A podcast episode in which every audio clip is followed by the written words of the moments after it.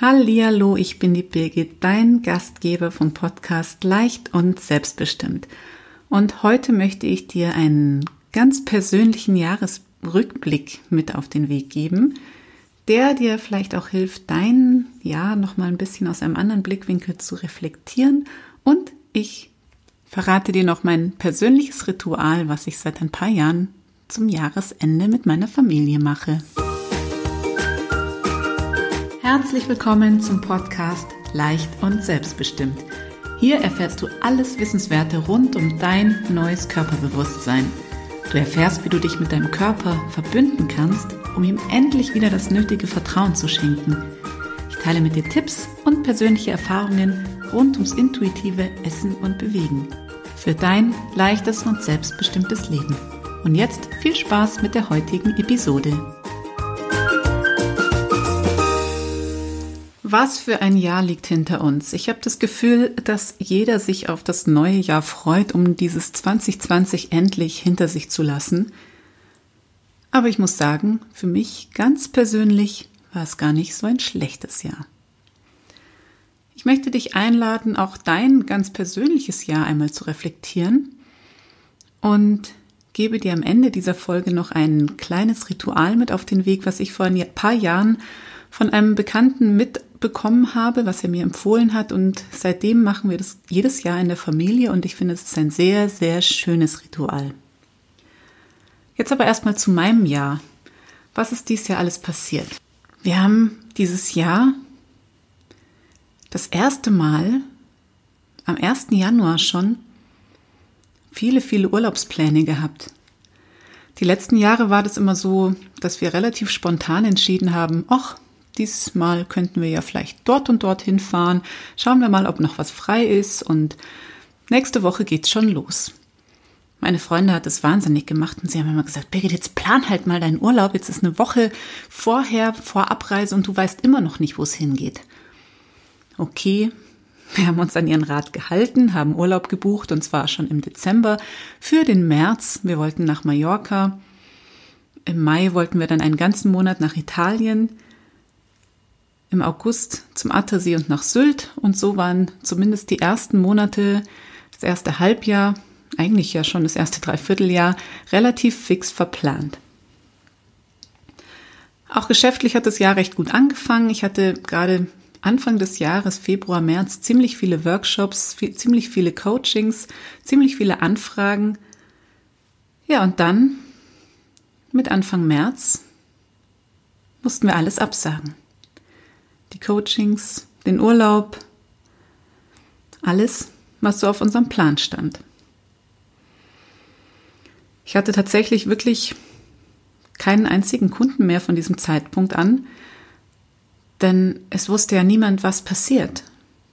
Es wusste niemand, wie gefährlich die Situation wirklich ist, wie, wie, ob es wirklich erlaubt ist, sich noch zu treffen. Irgendwie war alles so ungewiss.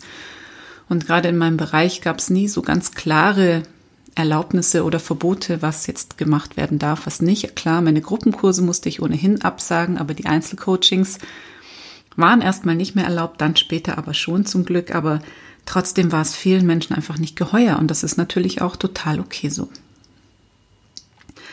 Es war irgendwie krass, weil natürlich viel Umsatz weggebrochen ist. Andererseits habe ich mich auch ein bisschen gefreut, die Zeit mit meinen Kindern zu verbringen und ihnen die Zeit zu schenken, die ich mir schon so lange eigentlich gewünscht hatte. Ich habe ganz lange schon im Kopf gehabt, dass ich das und das und das noch erledigen muss und dann trete ich endlich kürzer und werde mehr für meine Kinder da sein.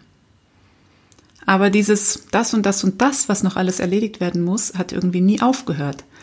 Und so stand ich auf einmal an diesem Punkt, wo ich aufhören musste. Denn es war irgendwie klar, dass erstmal mein Mann ins Büro geht, und ich zu Hause bleibe. Wobei wir aber auch von Anfang an gesagt haben, dass wir das nicht bei einer langfristigen Lösung belassen können, denn ich habe ja auch Arbeit und Kunden und möchte das jetzt nicht alles total aufgeben. Insofern haben wir eigentlich Woche für Woche neue Pläne geschmiedet, haben Woche für Woche immer wieder neue Konstellationen ausprobiert, wie wir unsere Arbeit irgendwie bestmöglich aufteilen können, wie wir uns aufteilen können. Und mit jeder Regel gab es dann eigentlich auch wieder eine neue Umstellung, wie wir uns neu sortieren mussten. Dieses Jahr hat ein Höchstmaß an Flexibilität erfordert, bei jedem von uns, glaube ich. Und das ist schon ganz schön herausfordernd, muss ich sagen. Unser bestes Modell war, glaube ich, das, wo wir es so gelöst haben, dass ich sehr früh aufgestanden bin, morgens vier Stunden gearbeitet habe, er sich so lange dann um die Kinder gekümmert hat, dann sein, seine Arbeit gemacht hat den Tag über und ich habe mich dann abends nochmal an den Rechner gesetzt. Definitiv anstrengend, herausfordernd, aber ich habe auch gemerkt, dass mir diese kurze Zeit, also so maximal vier Stunden, total gut tut und dass ich da sehr, sehr effektiv arbeiten kann. Ich habe mir also den Plan zurechtgelegt, das in Zukunft immer so zu machen. Und kaum kamen äh, die ersten Lockerungen und man durfte wieder die Kinder in den Kindergarten und in die Schule schicken, ähm, bin ich ganz, ganz schnell wieder in dieses Hamsterrad geraten und habe dann doch wieder Stunden über Stunden in meinem Büro verbracht und dachte, jetzt muss ich ja jetzt aber noch schnell erledigen. Blöd gelaufen. Aber zum Glück, ich sage jetzt einfach mal zum Glück, kam der nächste Lockdown auch schon um die Ecke und äh, ich war wieder gezwungen, sozusagen zu Hause zu bleiben. Beziehungsweise hat es bei uns schon vorher angefangen, nämlich mit der ersten Quarantäne. Mein Sohn hat, ist dieses Jahr in die Schule gekommen und mit den Herbstferien war es dann schon so weit, dass der erste Corona-Fall in der Schule äh, war und er zwei Wochen zu Hause bleiben musste. Innerlich habe ich mich wieder ein bisschen gefreut. Ich habe zwar zwei Tage war ich am Durchdrehen und habe mir gedacht, Himmel, wie soll ich das alles schaffen? Aber ich habe auch gemerkt, dass das eigentlich nur meine Gedanken sind, die sich denken, wie soll ich das bloß alles schaffen? Denn nach zwei Tagen war alles vorbei und ich habe die Dinge einfach mit Leichtigkeit ganz nebenbei mit den Kindern zu Hause erledigen können. Und das hat mir, das war eigentlich so das, was ich in diesem Jahr mitgenommen habe. Aber da komme ich gleich nochmal drauf. Denn in diesem Jahr ist noch was ganz anderes passiert. Ich habe im Sommer den Entschluss gefasst, jetzt wirklich mal in mich zu investieren, in meine Entwicklung und zwar nicht in irgendeine Fortbildung, wo ich wieder irgendwas lerne, was ich meinen Kunden dann mitgeben kann, sondern ich habe wirklich in mich investiert, um herauszufinden, was will ich eigentlich, wer möchte ich sein und was möchte ich, wie möchte ich leben, was möchte ich leben. Ich habe in ein Coaching investiert, online natürlich, und ich muss sagen, es war so eine Bauchentscheidung. Ich habe dieses Angebot gesehen und dachte mir, ja, das, genau das muss es sein. Ich habe es gewagt, ohne zu wissen, wo mich das hinführt, ohne zu wissen, wie ich es bezahlen soll, ehrlich gesagt, weil das Jahr nicht gerade das Beste dann war. Zumindest die Monate davor. Aber ich wusste, das wird mich weiterbringen. Und genau das ist auch passiert. Ich habe mich ganz viel mit mir beschäftigt, mit meinem Wachstum, mit meiner Ausrichtung, mit meinen, meiner innersten Sehnsucht sozusagen, mit meinen Wünschen. Was möchte ich denn eigentlich in diese Welt tragen? Und ich habe wirklich sehr, sehr viel darüber gelernt. Über mich, über meine Blockaden, meine Ängste, über das, wovor ich mich verstecke und warum ich mich verstecke. Ich habe ganz viel aufgelöst und für mich erkannt. Insofern kann ich rückblickend über dieses Jahr eigentlich nur sagen, mich hat es weitergebracht.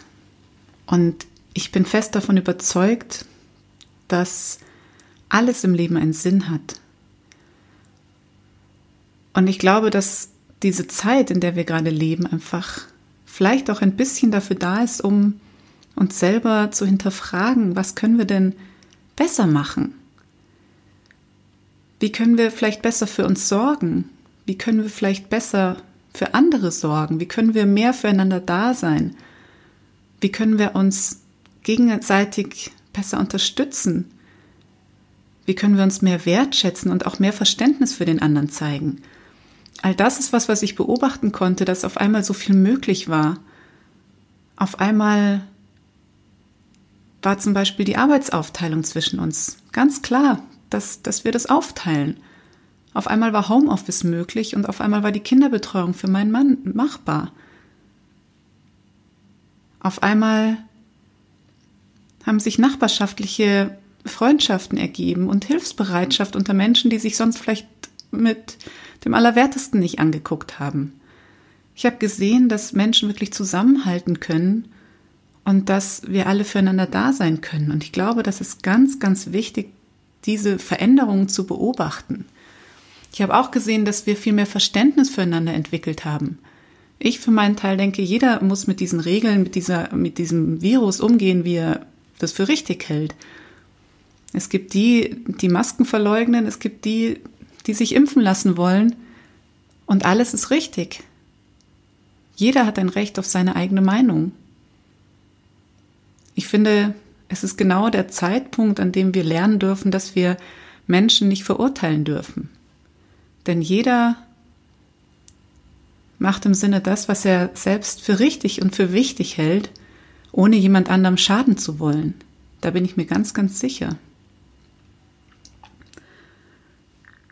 Was ich für mich noch mitgenommen habe, ist, dass ich, dass es mehr denn je sowas von wichtig ist, im Moment zu leben, ohne auf gestern zu schauen. Ach, wie schön war es denn früher? Und ohne zu gucken, wie könnte es denn morgen laufen? Denn wir wissen es einfach nicht. Den Teufel werde ich tun und nochmal meinen Urlaub drei Monate im Voraus planen. Ich werde es einfach wieder spontan entscheiden und sicher sein, dass ich immer was finden werde, wo ich unterkomme mit meiner Familie. Und ich dahin fahre, wo mich mein Herz hinträgt. Ich habe gelernt, die Zeit, die wir haben, miteinander einfach wirklich zu genießen und bewusst wahrzunehmen. Denn viel zu oft versuchen wir tausend Dinge gleichzeitig zu machen und meistens sind die Kinder die Leidtragenden, die dann unter der Hektik des Alltags zurückstecken müssen. Ich habe gelernt, dass wir Dinge, die wir wirklich von Herzen gerne tun, tun würden, nicht auf morgen verschieben sollten, sondern sie einfach, soweit es möglich ist, sofort tun sollten. Warum nicht? Ich habe gelernt, auf die Intuition zu hören, immer mehr und immer öfter. Lustigerweise hat mir mein Inneres schon Anfang März, ich glaube es war Anfang März, gesagt, fahr jetzt in die Sonne, fahr jetzt nach Mallorca, warte nicht, bis der Flug geht. Das war nicht möglich, weil mein Mann arbeiten musste, aber wäre ich allein, ich wäre wahrscheinlich sofort geflogen. Und so kam es, dass wir den Urlaub absagen mussten. Ja, und ich habe auch gelernt, dass man immer mal wieder über den eigenen Schatten springen sollte. Für sich selbst einstehen sollte, für die eigene Meinung, für die eigenen Wünsche und für die eigenen Träume. Und so ist in diesem Jahr wirklich vieles, vieles Neues entstanden, ich habe so viel aufgeräumt und losgelassen und starte jetzt voller Zuversicht ins neue Jahr, ohne auf das alte Jahr irgendwie grantig zu sein. Natürlich müssen wir gar nicht drüber reden, dass auch ganz viel Schlimmes passiert ist, ganz viel Leid und ganz viel Traurigkeit. Viele Entscheidungen, die wir vielleicht nicht nachvollziehen können, viele, viele Dinge, die wir uns anders gewünscht hätten, das ist ganz klar. Aber für mich persönlich hat mich das Jahr zum Nachdenken gebracht. Und es hat dazu geführt, dass ich Dinge mehr aus meinem Herzen heraus tue. Und so starte ich auch ins neue Jahr und starte mit einem neuen Programm, ein fast neues Programm, was ich im Sommer schon aufgesetzt habe dieses Jahres, diesen Jahres, was aber inhaltlich sich ein bisschen neu gestaltet. Und zwar starte ich am 4. Januar mit meinem Inner Peace Workshop, in dem ich dich begleite zu innerem Frieden und innerem Wachstum, sodass du dich nicht mehr selbst sabotierst und dich selber immer rund machst, dich klein machst, dich versteckst und einfach wieder lernst, auf dich, auf deine Intuition zu achten und Dinge tust, die aus deinem Herzen kommen, die du dir wünschst, die du aber manchmal vielleicht noch nicht mal wagst auszusprechen. Ich begleite dich fünf Tage lang, jeden Abend in einem Live-Workshop auf, in meiner Facebook-Gruppe. Du bekommst, wenn du dich per E-Mail anmeldest, meldest noch ein Workbook dazu und täglichen Input per Mail.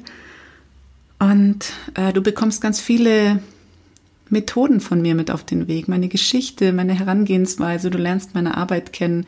Wir machen zusammen Meditationen und vieles, vieles mehr. Und das Ganze kostenlos, um einfach dir einen guten Start ins neue Jahr zu ermöglichen. Ich freue mich total, wenn du dabei bist. Den Link schreibe ich gleich in die Show Notes. Und dann kannst du dich anmelden und mit dabei sein beim Inner Peace Workshop vom 4. Januar bis zum 8. Januar jeden Abend live in meiner Facebook-Gruppe. Um 18.30 Uhr geht's los, jeden Abend für circa eine Stunde. Und ich freue mich total, wenn du dabei bist. Abschließend möchte ich dir noch das Ritual verraten, was wir jedes Jahr zum Jahresende machen. Und zwar gehen wir das ganze Jahr nochmal durch und schreiben all die Sachen auf einen Zettel, die wir blöd fanden in der Familie. Alles, was uns so passiert ist, was uns begegnet ist, was wir einfach doof fanden. Und auf dem anderen Zettel schreiben wir, was wir gut fanden.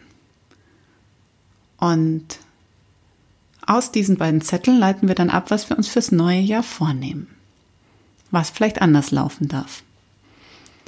Den Zettel mit den Sachen, die doof waren, den verbrennen wir und sagen, tschüss, du darfst gehen und dich brauchen wir im neuen Jahr nicht mehr. Trotzdem natürlich danke und immer liebevoll ähm, annehmen, was war. Äh, danke, dass du da warst. Wir haben dich gesehen und jetzt darfst du gehen. Gleichzeitig aber auch voller Dankbarkeit für die neuen Momente. Schauen wir auf die Sachen, die wir im neuen Jahr angehen wollen, die wir anders machen wollen und freuen uns einfach drauf auf die gemeinsame Zeit und das gemeinsame Jahr.